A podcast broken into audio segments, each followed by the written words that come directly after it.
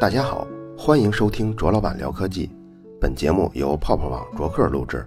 并在喜马拉雅上独家播出。一月二十三号，全国人民都感受了一把寒潮。有个段子，他说是杭州人说了，我们这边零下九呢；保定人笑了，说我们这边零下十七；内蒙人听了，内蒙人也笑了，说我们这边零下四十五。结果人杭州人补充道：“说我们这是室内零下九。”结果另外那两个人就不说话了。北京虽然不是全国最冷的地方，但是当天最高气温也只有零下十一。那天呢，我去颐和园滑冰了。回想那天，还觉得是成就满满啊。有人说这不是全球变暖吗？怎么冷成这样啊？我想听这个节目的人。大多都知道如何回答这个问题，因为他们可能忽视了今年整个十一月份、整个十二月份那么长时间的高温。十二月份的时候，深圳还穿短袖短裤呢。也就是说，当你在质疑全球是不是变暖的时候，一个是不能以偶然的一两天的低温作为例子来反驳，二是要有全球长期的温度数据，你才能这么说。同样的问题也发生在质疑雾霾上，比如三个星期以前，也就是二零一六年的头几天，上一年的统计数据已经出来了，结果环保局就公布了二零一五年北京空气质量达标天数比二零一四年增加了十四天。可是就偏巧在公布前的那几周，北京的雾霾是非常的严重，而且还连起来了，连成了好几波。从数值看也是历史的最高值，比如是。PM 二点五超过一千四了，所以很多人一看环保局发布这个达标天数还比上一年还增加十四天，就跟着骂呀，就说这环保局胡说八道。但是你想过没有？现在咱们生活的是信息化、数据化的时代，你要是去查北京去年或者是前年 PM 二点五的数据，那都是可以查到的。而且环保局公布的数字呢，也很细致。它就写明了，二零一五年达标天数是一百八十六天，二零一四年是一百七十二天，重度污染的天数呢，二零一五年是四十二天，二零一四年是四十一天，还有重度污染的时候，平均值 PM 二点五是二百三十九，全年平均是八十点六，所以你看这些数据公开的啊，它如果造假，它是每一个人只要去查询，它就可以揭假，就可以揭露出来的，所以我相信。环保局的统计数据造假并不是很简单的，因为这对他们风险太大了。一旦全民揭露起来，引起重大的社会不满，就在当前这种治理贪腐的力度下，环保局长保得住保不住，那都要另说了。生活在北京的小伙伴们，这两周都是把注意力集中在低温上了。如果同样也把注意力集中在空气质量上呢，你可能也会发现。蓝天白云这十多天一直在持续，可是你并不觉得这十多天的蓝天白云有什么可惊讶的，反而是那三天接连的雾霾却让你印象深刻。所以主观感受这种东西拿来做依据去讨论统计性的结论是软弱无力的，也是有迷惑性的。这是这期节目我们传达的第一个理工科的思维观点。就是统计规律下几个数据的起伏，并不能推翻整体状况。接下来咱们说说全球变暖。全世界发达国家都非常重视这个问题。我印象中最深的就是美国的前总统阿尔戈尔做的一部纪录片，叫《难以忽视的真相》。在2009年，我曾经也分三篇文章把这部纪录片给介绍了一下。如果大家感兴趣，可以在微信公众号“卓老板聊科技”中回复。变暖两个字，但是先不要忙着打开去微信看，因为我提到的这个视频是要说基于统计学观点上的另一个理工科思维观点，那就是因果关系。你如果看到这篇文章，或者说花时间把整部纪录片都看完，你会发现，卧槽，所有的结论都是统计数据得来的。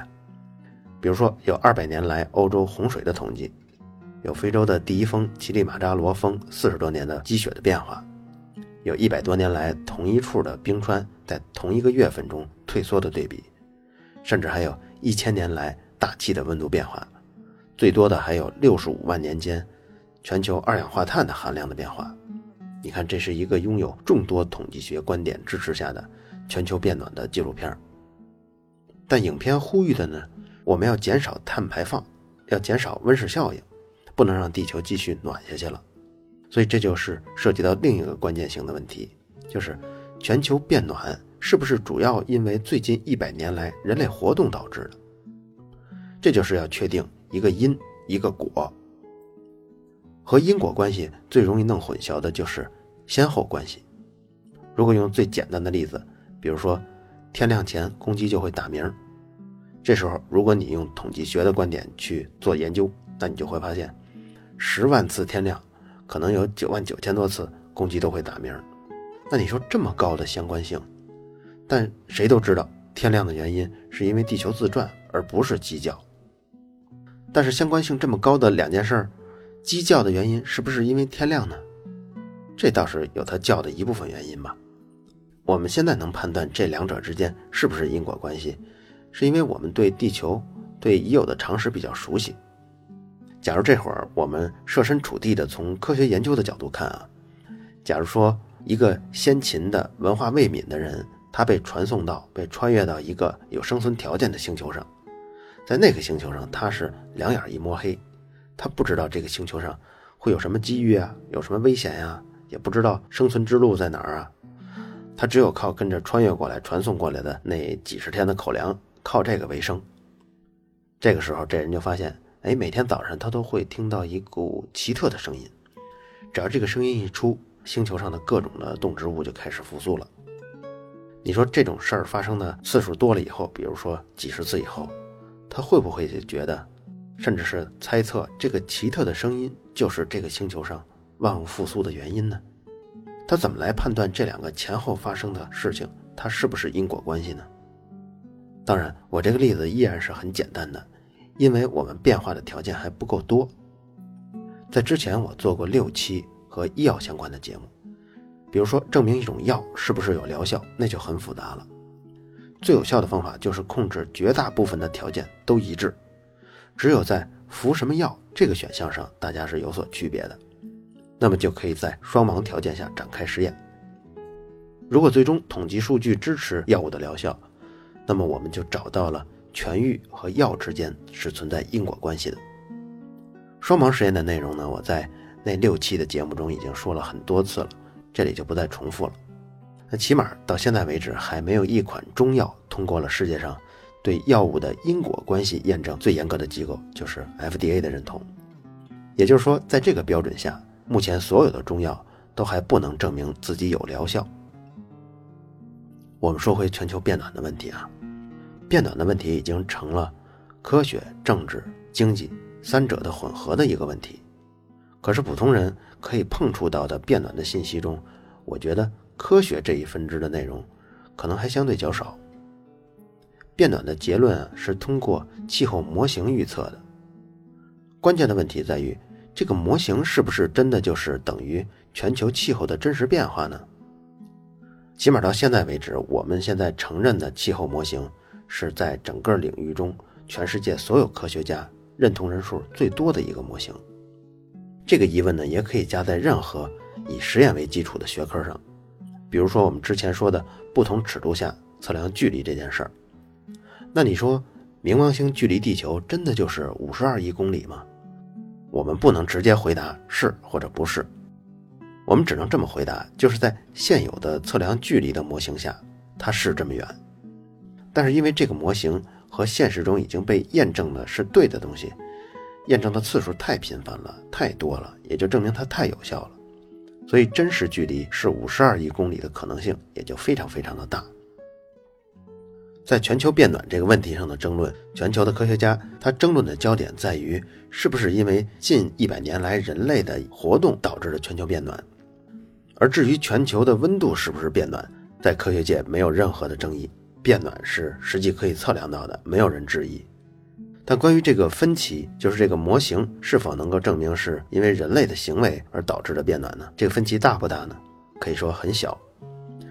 有一个组织叫 IPCC。全称是政府间气候变化专门委员会，它是专门研究由人类活动造成的气候变迁。这个机构并不是做任何直接的研究跟测量，而是搭建了一个审查平台，让各成员国的学者互相评议气候的研究。最后，他们每隔一段时间会出一份结论性的报告，是一份非常详细的叫气候变迁评估报告。所以，他们也算得上是研究气候变迁全球最广泛的主流的发言人了。IPCC 报告中的这些结论啊。基本上就是全球在气候这个领域中最主流的认同了。人类活动引起的全球变暖，这个分歧有多小呢？我们来看一下2009年，也就是上上一期的 IPCC 的报告中，它的结论是：人为温室气体很可能造成近年来全球平均温度的上升。你看这里很可能，我是加重语气了。很可能在他的报告中的解释是百分之九十以上的信心。如果你要再翻看2009年的上一期，他的报告中用的就不是很可能，用的是可能。他对可能的解释就是百分之六十以上的信心。然后我们再来看最近一期，也就是2013年的结论。结论呢是变暖的趋势比原来认识的更加严重，有百分之九十五以上的把握认为是人类行为造成的。你看，经过 IPCC 的一步一步的确认跟审核。人类行为造成的全球变暖已经越来越凿实了，它们之间的因果关系已经达到了百分之九十五。最新的这二零一三年的报告说的什么呢？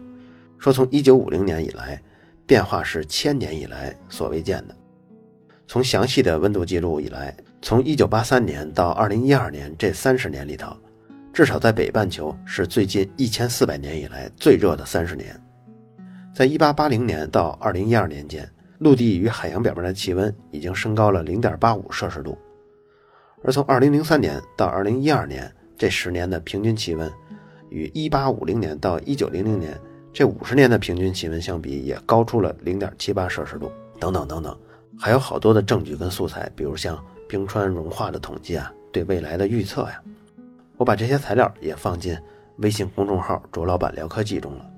感兴趣的听众可以回复。变暖两个字来查看，全球的科学家在建立各种的模型，大家用的都不是一个，所以各国对全球变暖的研究可算是多中心的研究。但目前绝大部分的科学家，他们即便利用不同的模型，都能得出人类是最近几十年来全球变暖的主要因素，所以殊途同归啊，可信度就更大了。当然，什么事儿都不是绝对的，就像 IPCC 报告那样。百分之九十五的可信度是说变暖是人为造成的，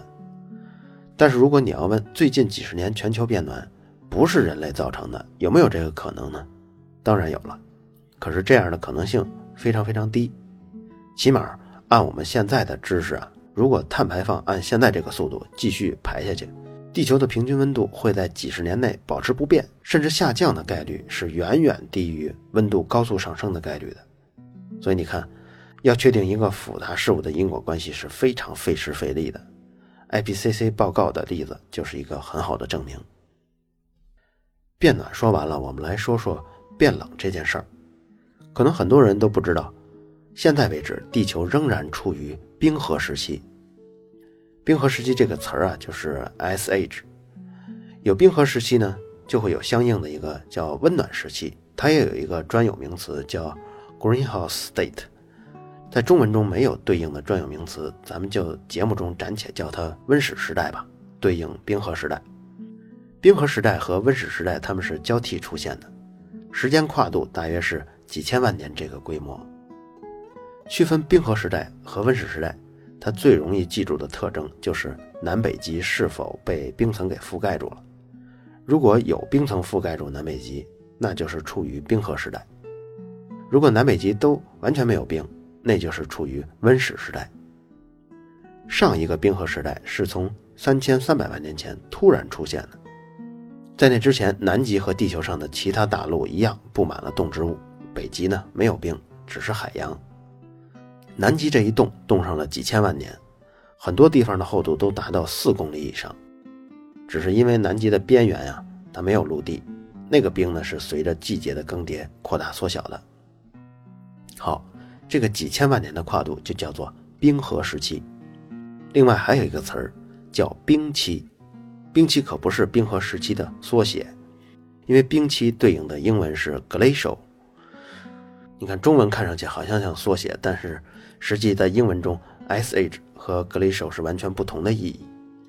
冰期呢，指的是在冰河时期里面冻得比较严重的那些年代。因为冰河时期虽然是跨度几千万年，但是在这么长的时间里，它也有温度的冷暖变化。比如说，当前的今天，我们仍然处于冰河时期，但夏天不是也挺热吗？而真正遇到了冰河时期的冰期，那就比较严重了，冰甚至从极地一直冻到长江流域以南。像北京这样的纬度啊，那冰层都得有一公里厚呢。在冰河时期的冰期，整个地球就是基本上只有赤道那一带没有冻成冰，其他地方大部分的河流、湖泊就全冻住了，可能甚至在冰层以下几公里。相对应冰期来说呢，没有冻得那么厉害的年代就叫做间冰期，间歇的间，英文呢叫 interglacial。比如说二零一六年，我们现在这几百年、几千年就处于。冰河时期中的间冰期，所以才轮得上我们泛舟吟诗啊，出海打鱼啊。影响地球温度最重要的因素就是太阳。在很早以前，咱们的太阳故事系列仔仔细细地说过太阳常数的测定。什么是太阳常数呢？咱们补充说一下，就是太阳光照射到地球时的功率是多少。最终测定的一个值呢，是一千三百六十多瓦每平米。当然，这只是射向地球的，并不是地面吸收的。这方面，各位看看太阳能光电板就能发现，很少有一平米的光电板输出功率能超过一百五十瓦的。影响太阳照射的效果因素也有非常多。如果挑两个最重要的呢，那一个因素就是地球绕太阳公转时候的离心率的变化，另一个就是公转的时候倾斜角度的变化。离心率是形容椭圆形状的参数，如果离心率是零，就说明这个椭圆呀其实就是一个圆；如果离心率非常大呢，就说明这个椭圆是非常非常扁的。如果地球绕太阳转，这一圈啊是一个离心力超大的椭圆，那么呢，就有离太阳很远的时候，也会有离太阳很近的时候。离得远了就会非常冷，离得近当然就非常热。不过，咱们毕竟是一个成熟的大星体，而且太阳也是一个稳定的恒星，所以轨道的离心率即便是在变化，也不会让这个轨道扁得很离谱。比如像冥王星那样，咱们不会扁成那样的。以当前的数据来看啊，目前地球绕太阳一周，它也有远日点跟近日点，但是这个远日点跟近日点造成的太阳常数的变化，大概最多也就是零点五瓦每平方米。你看，均值是一千三百六十多瓦嘛，它这个远近的影响只有零点五瓦，所以是非常小的。但是呢，也有离心率比较大的时候，因为离心率是一个不断变化的值，大的时候呢，可能中间就要差出十几瓦、几十瓦了。另一个因素，刚刚说的就是公转的倾斜角度。如果把地球公转的时候，它的轨道想象成一个平面，那么地球的南极跟北极连成一条线以后。是不垂直于公转面的，有这么一个倾斜角，而且这个角度啊在不断的变化，这个影响更大了，就远远大于离心率。比如说，我们的地球如果倾斜的很厉害，这样地球两极的冰盖就很不容易形成，因为它冲着太阳的时间就非常长，全球温度呢从南到北的变化就不那么剧烈。咱们刚刚说过，离心率还有公转的倾斜角度。它们都是按照自己的节奏来变化的，但是如果有那么一阵子啊，恰好是离心率最大的时刻，而且在那段时间地球正好走到了离太阳很远的地方，结果雪上加霜，又赶上了倾斜度很小，那个时候呢，地球的南北极就会冻得很厚，厚到连北京都已经冻到冰层下面一公里了，这就是冰河时期的冰期了。等到那个时候，也不用担心什么温室气体排放啊，全球都冻住了嘛。而当地球全部结冰了以后，还会出现一种恶性循环，就是因为冰的反射率很高，它是远远高于地表的土层的。所以当阳光照射到地面上以后，如果你是冰壳覆盖的表面比较多，结果很多阳光的能量又会被冰反射回去了，所以这个冰啊就更不容易融化。反射光的不光有冰面，还有云层。最简单直接的理解呢，就是云层能把射来的阳光又反射回到宇宙空间中。但云层的主要组成呢是水蒸气，水蒸气也是一种温室气体，所以它一方面在反射阳光射入地球，而另一方面它也阻碍地球上的热量散发到宇宙空间中。所以云层的效果呢，一部分是让地球增温，一部分是让地球降温。但哪个趋势更明显呢？起码从现在的研究来看，水蒸气组成的云层总体效果是降温的效果比较大。还有一些其他的影响，比如像火山灰吧，这个也是温室气体，它也能挡住阳光。但总体来看，它是对地球增温呢，还是降温呢？到现在为止还没有定论。影响地球的温室气体还有二氧化碳，但二氧化碳在全球中百分之九十以上都被海洋给溶解了，就是它融化在水中。这些二氧化碳呢，也有可能会飘到大气中，这个量是非常可观的。跟二氧化碳有关的呢，还有全球的动植物，有一些动植物是大量产生温室气体，可有一些，尤其是植物，它在白天通过光合作用消耗大量的温室气体的，所以。全球变暖的模型，它的影响因素是非常非常多，而且非常复杂的。假如我们现在讨论全球变暖这个话题，把它放在一个更大的历史时期里看，多大呢？比如说以千万年为单位，那么即便是现在来看非常非常严重的温室效应，那也比四千万年前要冷的太多了。因为在四千万年前，你可以想象一下。南极跟北极是根本没有冰层覆盖的，所以你想那会儿全球得多热呀？这个观点如果接着它延伸来看，比如像咱们第九十期节目，就是感到人类是如此的渺小是一种什么体验？那里举了一个例子，就是旅行者一号啊，他在要飞出太阳系，就是冥王星轨道的时候，在那个位置，他回望了一眼地球，并且拍下了一张照片。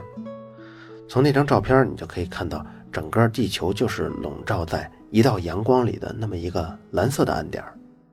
你要不留意，以为是镜头上的灰尘呢。可是，在那个尺度上，我们是不会了解地球上有什么变暖的问题，更不会了解这地球上还会有几十亿的人的生活，还有像每个人的幸福与悲伤，甚至更细节一点，说今年的年终奖是发了两个月的工资，还是二十年的工资？你看，虽然对我们来说，一个年终奖发了二十年的工资，那简直是不可思议的事儿，但是在那个角度来看，毫无意义。如果我们再继续假设，假如说有那么一个非常长寿的外星的智能生物组织，它呢可以开展长达几千万年跨度的各种研究统计，地球呢早早就是它的目标了，是它的观察对象，它每隔两万年来一次地球。他在地球上每次呢，可能就选择那么几个考察点儿，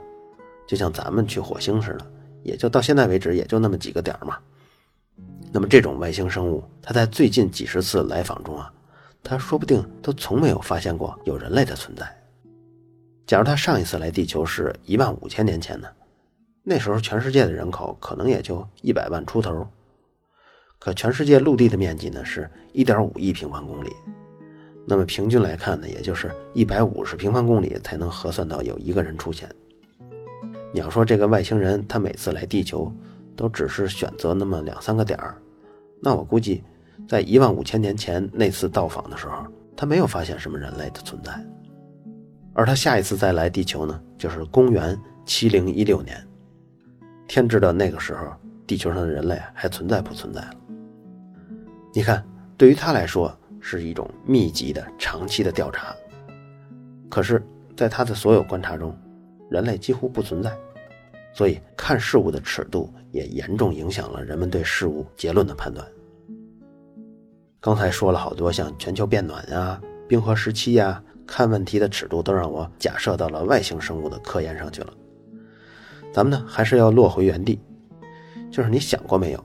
像一月二十三号那么低的温度啊，北方都已经。零下十几度了，几十度了，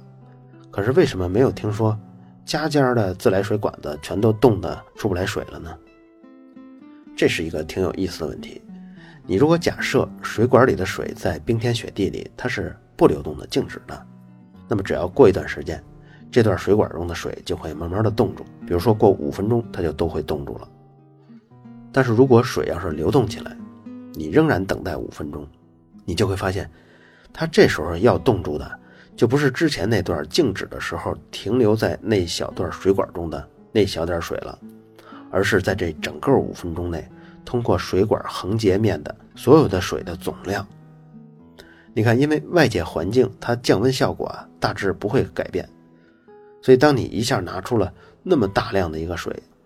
也就是相当于要求他们在同样长的时间里头，把这么多的水从零上多少多少度一下冻住，它是没有这样冷冻的能力的，所以流动的水是很难冻住的。这是水流导致的，它没有结冰的原因。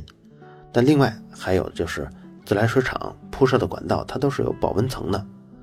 所以即便水管冻住呢，基本上都集中在整个自来水系统中最末端的，就是到达用户家里的那一段，因为那一段是没有保温措施的。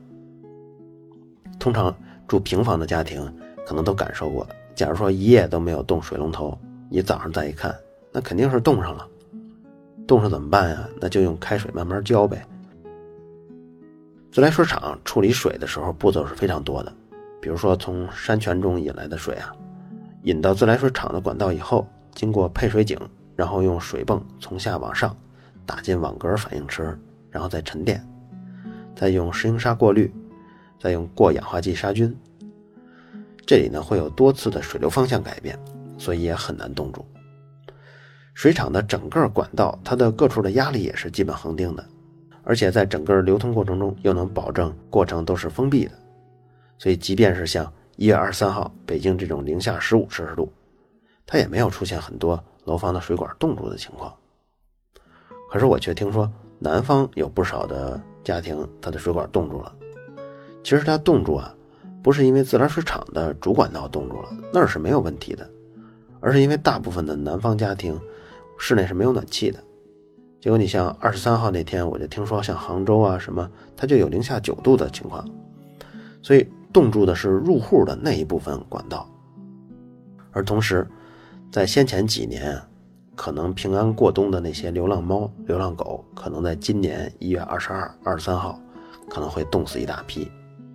因为他们是没有在现代科技保护下的环境中挣扎生存的。一说起这个，我突然就想起梁文道在某一期《锵锵三人行》里，他谈到的有这么一个话题。他说，他给学生上课的时候，经常会说到这个例子，就是现代社会是一个什么样的社会，那就要知道传统社会是什么样子的。传统社会是自给自足的，那个时候完全是一个熟人社会，比如说自己家里种的这个东西啊，跟邻居啊，跟同村的。做一些买卖，顶多也就是跟隔壁村的一些人买卖。在传统社会里头，如果一个陌生人进到村子，那这村的人是绝对不信任他的。你想，这人是从哪儿来的都没见过，甚至是可能把他怎么样怎么样吧。可是现代社会就是一个每个人都需要把自己的生命交给自己完全不认识的陌生人，这就是现代社会。你就要相信那些你本不该相信的人。可是你不相信他们，你也活不了。你要相信他们，你也有危险。你比如说，早上你起床你就有危险。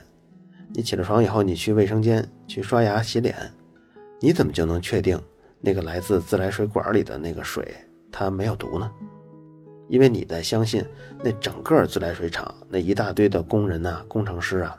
你都得相信他们。可是你完全不认识他们。你像那个水管是怎么铺设的呢？有没有定期的检修呢？在整个水管经过的街区里头，有没有人使坏往里头下毒？这个水管铺设了一路，从自来水厂到你家，你要相信多少人啊？等刷完牙、洗完脸，你出来换上衣服出门，坐电梯下楼，你想你怎么就能相信电梯它是定期维修了呢？会不会就在你的今天乘电梯这天，突然就缆绳断了呢？等你出了楼门，你开车上班。你怎么能相信大部分人都遵守交通规则，红灯停，绿灯行呢？你比如说要出现一个疯子乱开车乱撞，那怎么办呢？光是从早上起床到单位这短短的一个多小时，其实你应该已经被杀了无数次了，但是你都没死，因为我们现代社会，你就是把你的性命交给无数的陌生的人。现代社会就是要有他自己的生存之道。